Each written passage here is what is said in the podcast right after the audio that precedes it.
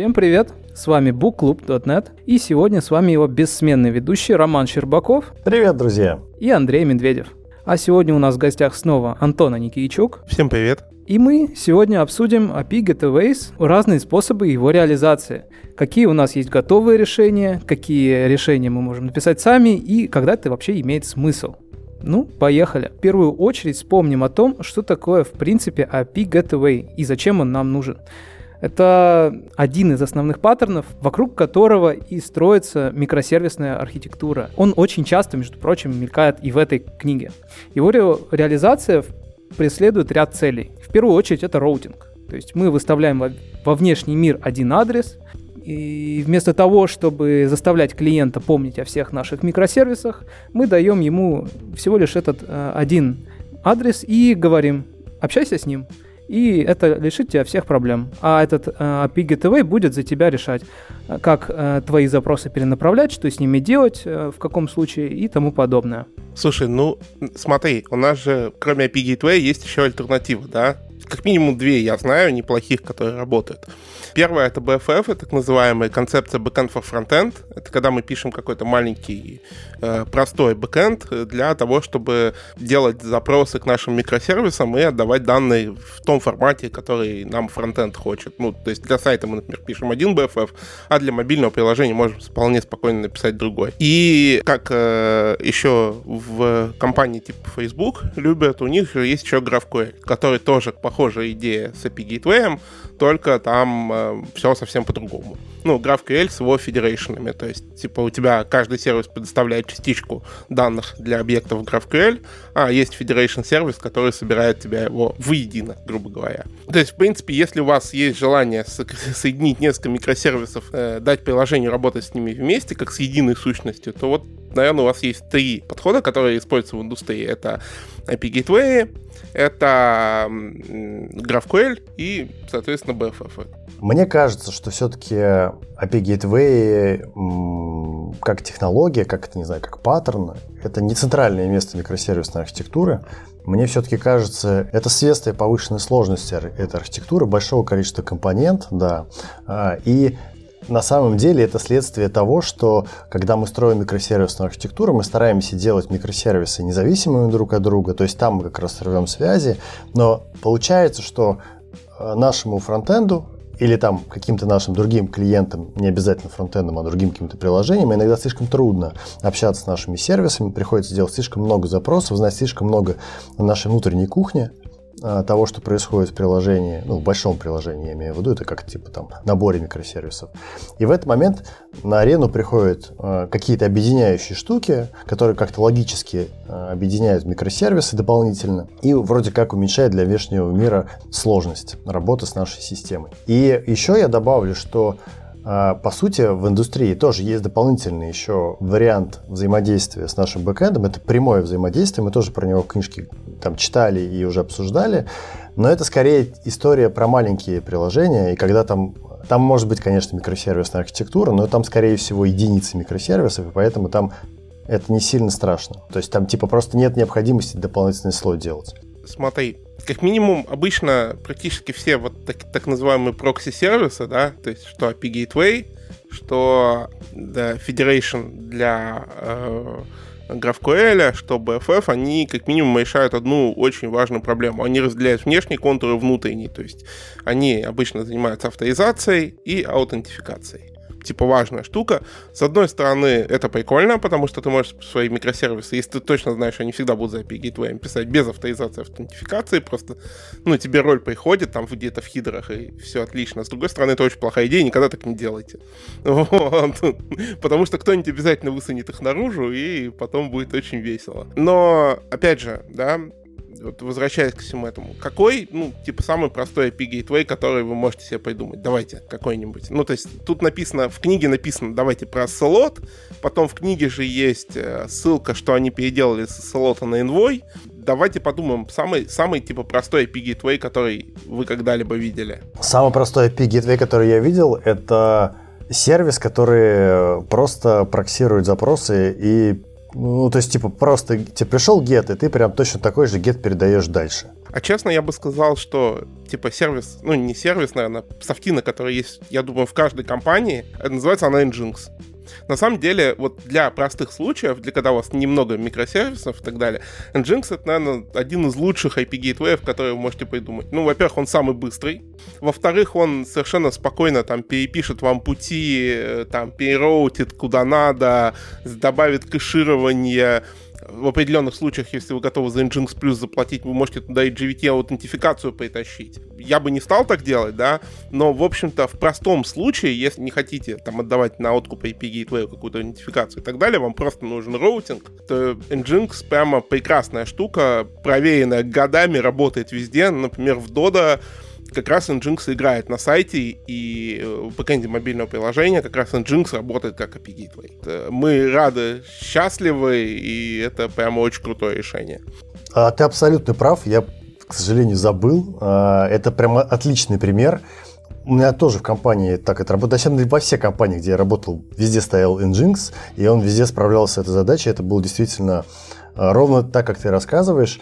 Единственное, что я еще тестировал HubProxy, сам.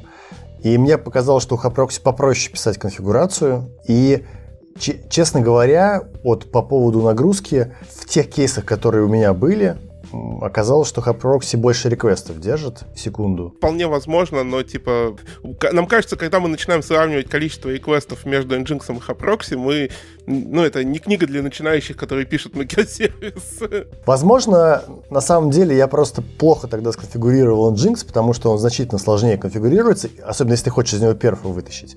И, возможно, я просто что-то там не доделал.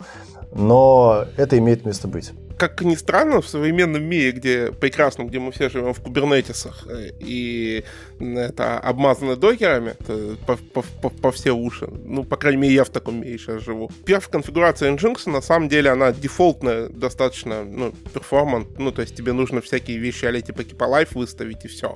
Короче, мы пытались завалить наш Nginx, который у нас работает как э, gateway. Э, в итоге мы положили Ingress Kubernetes.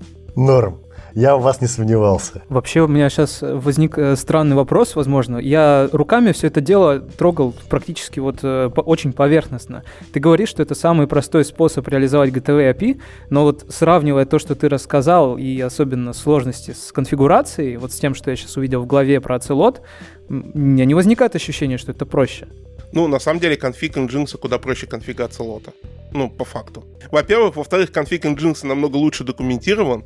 И в-третьих, количество хату на конфиг Nginx, оно настолько больше, чем на конфиг Ocelot, что вот это аргумент. Несравнимо просто. Ну, то есть Nginx намного более зрелый продукт. И, ну, типа, ребята из Microsoft, они же тоже пошли по Envoy. Envoy — это, по сути, аналог Nginx. Просто, ну, более современный, написанный на расте, там, бла-бла-бла, более модульный, но они тоже пошли в сторону, ну, по сути, своей прокси-сервера. Немного более специализированного, немного более заточенного под то, чтобы жить в доке, ну, в контейнеризированном environment, но они туда же пошли. А плюс, на самом деле, вот как ребята работали с слотом именно в этой главе, вот, они работали с ним э, буквально так же, как ты работаешь с Nginx. То есть они собирали базовый образ и прикладывали к нему конфиги просто разные. Я что-то мне кажется, что... Я, я бы в таком случае выбрал Nginx. Вот, кстати, да, а, ты прям вот опять в точку попал. Здорово просто. Я тоже вот именно это и почувствовал. То есть, с одной стороны, нам показали, что вот вам, смотрите, крутая штука, Ocelot, просто пишешь JSON с роутами, условно, и оно типа работает, и больше тебе ничего не надо. Деплоишь это как обычное .NET приложение и все такое. И я вот на это посмотрел, подумал, что, блин, а зачем мне все это надо, если я реально могу это делать там, в каком-нибудь э, нормальном э, реверс-прокси, типа, не знаю, Nginx, и не париться. Вообще не париться. Плюс специалистов реально их на каждом шагу, и все знают, как с ним работать. Вот Андрей, видимо, на нас смотрит и не знает, как с ним работать, но я уверен, что там, типа, мы с тобой вместе, Рома, Андрея за день можем научить, как простые конфиги Nginx писать. Да, это не какой-нибудь SendMail страшный. Я, конечно, опять же, в голове увидел там пунктик про агрегацию. Это тоже важная функция, одна, ну, одна из важных функций IP Gateway. Это типа тоже специальный паттерн, когда ты э, берешь несколько запросов к разным микросервисам и соединяешь их результаты и отдаешь фронтенду типа объединенное какое-то решение.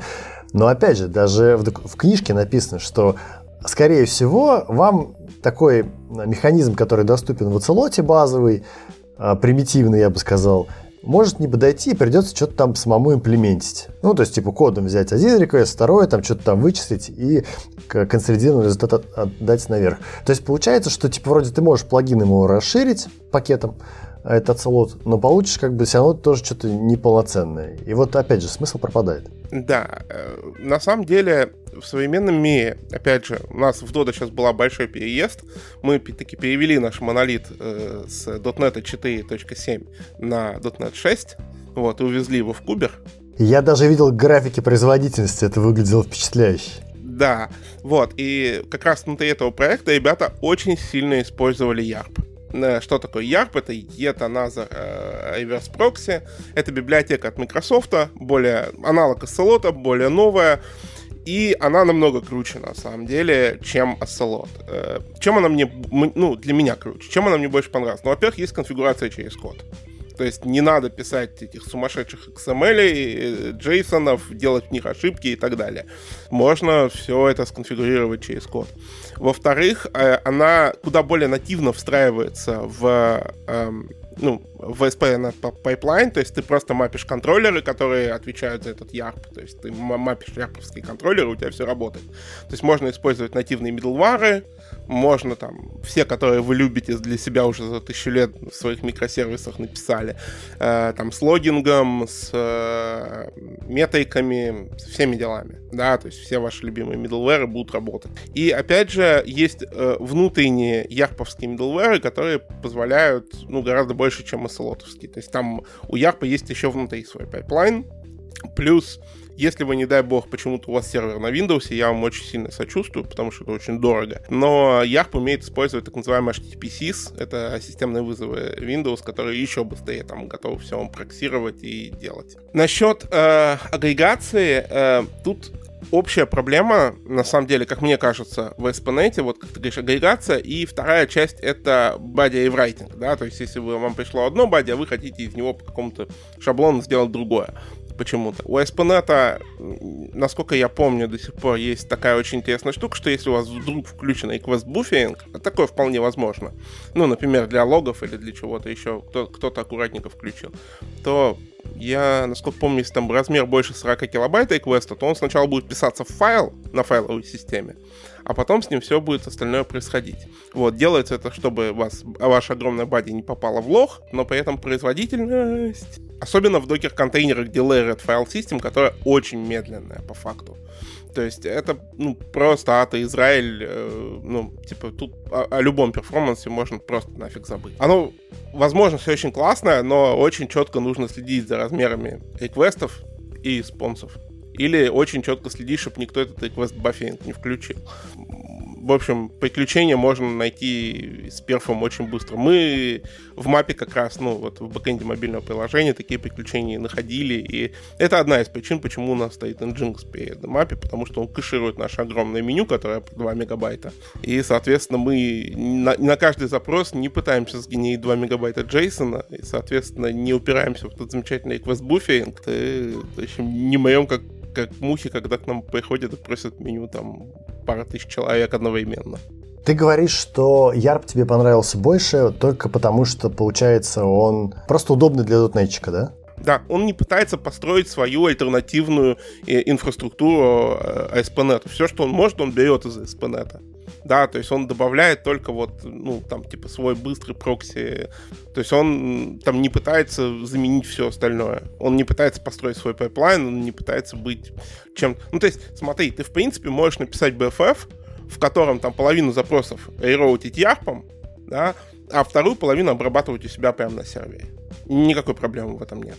Ну, типа, это работает абсолютно нормально. Ты имеешь в виду обрабатывать на сервере, то есть написать, грубо говоря, там свой агрегатор? То есть прям в этом, в этом же приложении, то есть в этом же контейнере у тебя будет там какой-то там кусок логики, который обработает там типа входящий роут, и там он там что-то надо сделать и вернет тебе ответ.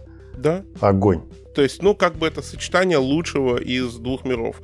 Ну и опять же, что я как-то в свое время пытался, ну, ладно, писал на спринге, и вот с момента спринга я очень не люблю всякие XML и JSON конфигурации, очень люблю конфигурации, когда они в коде.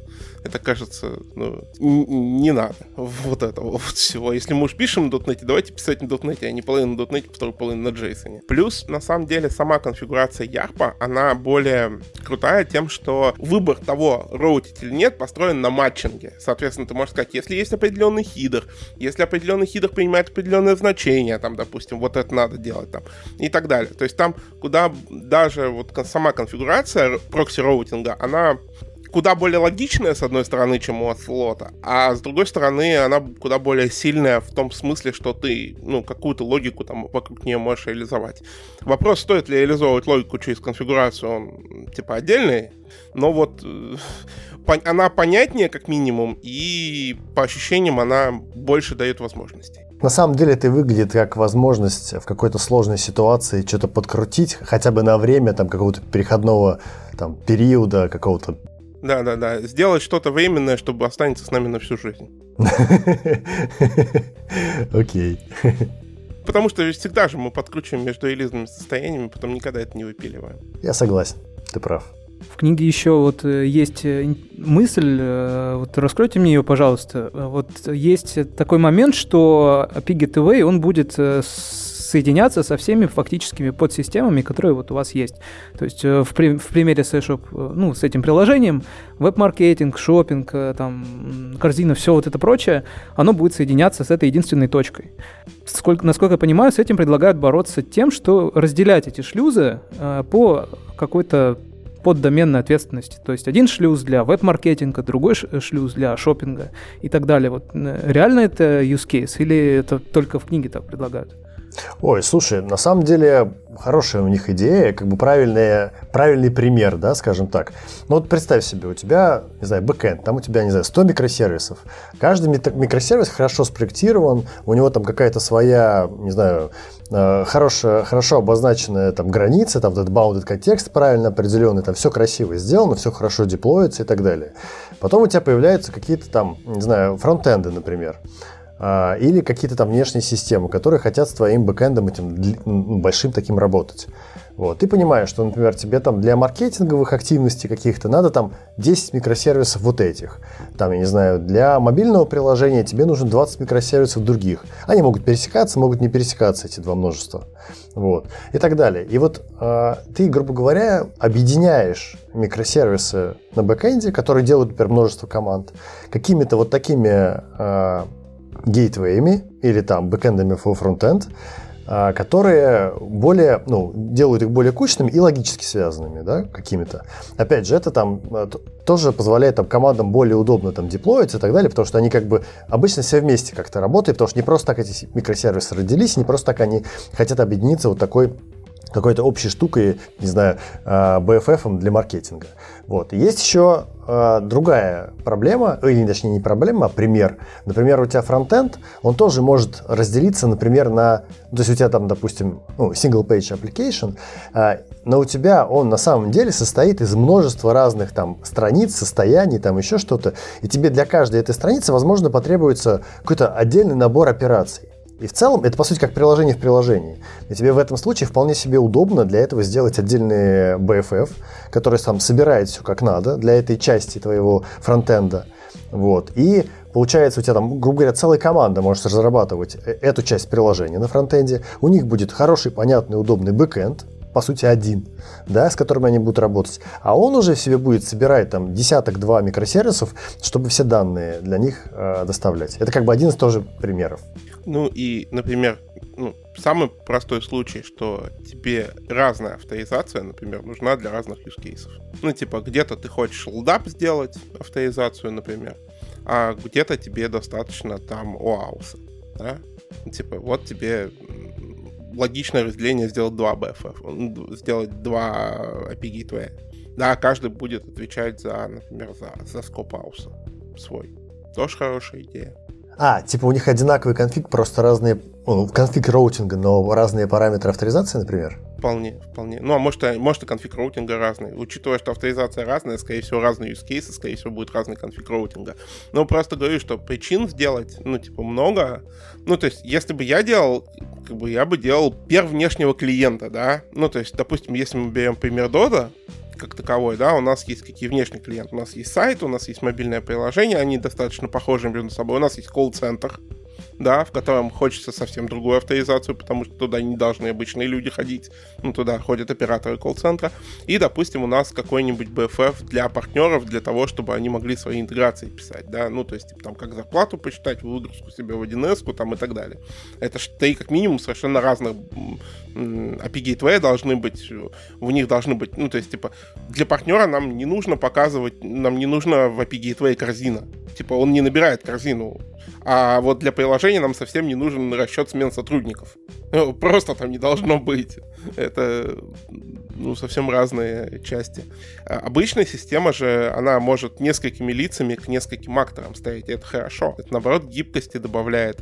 Ну и плюс, как всегда, если мы делим э, систему на, э, ну, на какие-то части, на какие-то лица и так далее, э, нам куда удобнее ее менять, вот, куда удобнее ее поддерживать, потому что мы ну, разделяем ответственности, разделяем, по сути своей, как-то формируем разные домены. Слушай, а ты под лицами понимаешь, я так понимаю, фасады, да? Ну, акторов. Актор, те, кто взаимодействует с системой. Ну, то есть мне же не важно, на самом деле, взаимодействует там мобильное приложение.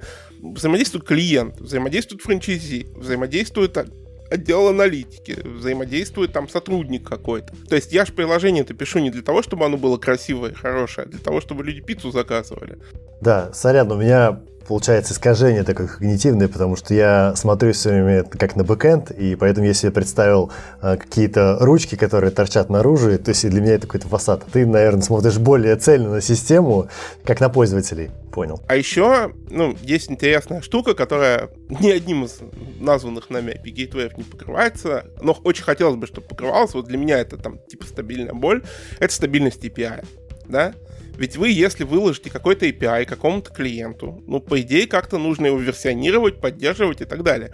И хотелось бы, чтобы была какая-то сущность, которая отвечает за то, что, типа, вот ну, то есть, допустим, я внутренний API как-то меняю, да, допустим, а она мне не дает, во-первых, там, захеять старый, а во-вторых, говорит, ну, типа, окей, давай ты свой внутренний помапишь на вот этот внешний, вот, и вот внешний он останется работать, а внутренний свой ты меняй как хочешь. Ну, то есть, такое разделение API, по сути своей. Я так понимаю, ты сейчас говоришь про какой-то контракт-чекинг, да? Во-первых, контракт-чекинг, да, это, ну, важно. Ну, и описание, место, где ты мог бы описать контракт, да, и место, которое бы тебе проверило контракт, что ты, ну, действительно все так, как есть. Кажется, что, ну, есть, конечно, у нас любимый протобаф Авра, Таифт, которые ну, частично решают эту проблему, но по сути своей, если между тобой и клиентом есть сервис, который прямо проверяет контракт, и, допустим, ты деплоишь все это на деф, и теперь прямо на деф выкатывается, чувак, ты тут контракт сломал, ну, это прям очень круто, мне, мне кажется, сильно упрощает, ускоряет обратную связь и упрощает работу. И вот, ну, насчет агрегации мы же уже поговорили, но Body и Writing, который мы говорили, он тоже иногда очень сильно помогает. Ну вот представь, у тебя есть много новых прекрасных баз данных, вот, которые умеют общаться по HTTP. Ну, например, есть DynamoDB, да, которая вполне, ну, облачная база данных, эм, интерфейс, который на самом деле Яндекс Database поддерживает, у нас тут это все. И, допустим, тебе нужно сделать какой-то простой крут. Ну, то есть list, get там и так далее. В принципе, если сделать body routing, то вполне можно преобразовать запросы красивые к твоему бэкэнду. API Gateway делает проверку аутентификации, подставляет, допустим, данные, что это вот такой-то пользователь, запрос к базе, делает запрос к базе, от базы приходит ответ, все прекрасно. Ты не написал ни строчки кода, а у тебя уже простой CRUD есть. Мне кажется, ты как раз такую историю уже рассказывал. Да, э, я, ну на самом деле вот эти две штуки, которые и валидацию API, э, и поддержание API как такового, и э, ну вот, и Routing Buddy прекрасно умеет делать э, Amazon API Gateway. Да, это сервис от Амазона, который вы можете поюзать. Единственное, что ну, там такой специфичный шаблонизатор. Вот мне офлайн дебагилку в свое время, года три назад, для этого шаблонизатора найти не удалось. То есть, ну, типа, ты меняешь прям шаблон в интерфейсе и смотришь, поменялось или не поменялось. То есть, вот тут вот в этом большая проблема. А, была бы там какая-то офлайн дебагилка, чтобы ты мог шаблоны прямо у себя на компьютере писать и смотреть, ну, что пришло, что поменялось. Вообще было бы волшебно и классно. Плюс он уже тогда был, по-моему, был модуль Terraform, который все это делал. Ну, то есть, по сути, ты свои, ты описываешь свой сервис в Terraform и, ну, деплоишь его таким странным способом диплом Terraform. Это был очень прикольный опыт, потому что, ну, я действительно там за полтора дня э, написал, задеплоил на продакшн простой крут сервис, который выдерживает любые нагрузки, у которого нет проблем со скейлом, у которого есть логин, авторизация и так далее. Это такой прям, ух ты, нифига себе, так можно было, да. Ну, типа там вот маркетинг пришел, по-моему, это какая-то штука для маркетинга была. Маркетинг пришел, через полтора дня я говорю, все, ребят, готово тестировать тестируем, давайте, зарелизим. Ты сейчас интересную тему затронул. Вот э, как вообще тогда IP Gateway и прочие их реализации тестируются и отлаживаются? Вот ты говоришь, за полтора дня это сделал. Ты отлаживал это все на рабочем компьютере или как-то во внутренней сети? Слушай, ну тогда отлаживал курлом. Э, ну да, это не очень хорошая практика. А в Dodo, например, у нас API Gateway протестированы, у нас написаны тесты. Я, кстати, вот на .next, по-моему, я не знаю, выложили они или нет, ну вот, мы с Андреем как раз рассказывали, как мы это делали. А у нас просто написаны тесты, которые, с одной стороны, поднимают мокнутый сервер, который отвечает то, что нам надо. Вот, с другой стороны, тесты, плюс все это композом объединено вместе, и у нас каждый раз, как мы меняем конфиг Nginx, запускаются тесты, проверяют, что все работает как нам надо, и после этого мы готовы... Э, все это упаковывается в один докер-файл, конфиг, ну, вместе с Nginx, вот, и мы готовы деплоить его куда нам надо. Круто. А, мы в итоге выбрали писать BFF руками, взяли просто Node.js и начали писать сами эти приложения. А, но, естественно, перед нами встает множество проблем, которые, как у любого бэкэнд-сервиса, тебе нужно вот там трейсы всякие собирать, логи собирать, метрики собирать, потом тебе всякие correlation, там ID, trace ID прокидывать надо, там с аутентификацией, там всякие заморочки и так далее. А, понятное дело, что это надо самому в докер все заворачивать. И в конце концов, очевидно, мы пришли к тому, что надо еще и проверять, что они работают. Да, и тоже начали делать вот тесты, примерно как Антон рассказывает. То есть мы написали что-то вроде интеграционных тестов или end-to-end тестов, скорее, наверное, это можно назвать да, то есть когда мы написали тесты, которые дергают наш API Gateway, а на том конце API Gateway стоит mock сервер, который просто ему какие-то там ответы отдает, и вот мы, по сути, полный пайплайн проверяем и смотрим, что все корректно работает. И это такой как бы способ убедить себя, что у тебя хотя бы вот, до какого-то момента все работает. В целом, этот же подход позволяет э, в целом всю систему поднять, ну там как-то большее количество, скажем так, микросервисов поднять, теми же самыми тестами прогнать и проверить, что у тебя действительно ничего не отвалилось. Да, то есть как бы моки хороши для того, что ты можешь в пайплайнах и гонять очень быстро, но в целом тебе никто не мешает и там, грубо говоря, полноценно дебажить, там, не знаю, 10 микросервисов будет все то же самое, плюс-минус, если ты им сможешь обеспечить инфраструктуру всем остальным, те, от которой они зависят. Как так, Андрюх, это работает? Я запустил тесты, ну вот сейчас как раз на наш гейтвей, можем посмотреть, сколько они проходят по времени. Вот, это как раз то, о чем я хотел поговорить. То, что э, тесты эти ну, могут проходить довольно долго.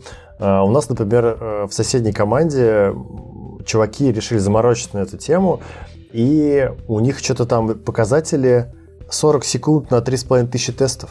Вот, э, то есть интеграционных.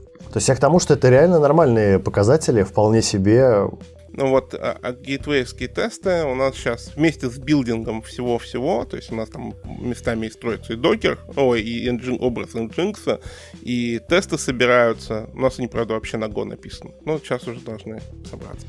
Не, ну это было чистое время на тесты, это не вся инфраструктура. Инфраструктура еще несколько минут, естественно, пока там все это поднимется. Да, тут, скорее всего, дольше будет, потому что он сейчас будет Nginx со всеми модулями собирать. Вот, у меня докер кэш пустой, поэтому привет, сборка Nginx со всеми модулями. Смысл в том, что давайте как-то под, подсуммируем то, о чем мы говорили, вот, что Э, кажется, что есть простой способ организовать себе API Gateway, и я бы именно с него начинал. Ну, я, я с него и начинал, да, мы с него, вот Dodo с него и начинали. Вот, это поставить Nginx. Кстати, вот э, очень много кто в Dodo приходит ко мне и говорит, чувак, а у нас же есть Nginx в ингрессах, да? Почему мы не используем его? Тем более у вас API Gateway стоит перед одним сервисом. Ну, типа, он не перед многими сейчас стоит. Будет стоять перед многими. Ну, уже чуть-чуть перед многими, но, типа, перед одним большим и там двумя маленькими, грубо говоря. И мне приходят и говорят, почему мы не делаем это на, на ингрессах, да, ну, на кубернетовских никогда не делайте API Gateway на engine на кубернетовских ингрессах, потому что сам конфиг ингресса собирается очень сложным способом. Ну, кубернетисом самим. Nginx, ну, если у вас ингресс Nginx, вот, он собирается очень сложным способом. И внося определенные нотации, вы прям... Э, есть шанс, что вы просто похеете конфиг ингресса и убьете все к чертям собачьим дейбилгин пополам. То есть использовать ingress как API Gateway — это очень плохая идея. Не делайте так. Интересно. Многие как раз а, наоборот именно это типа как целевое решение рассматривают.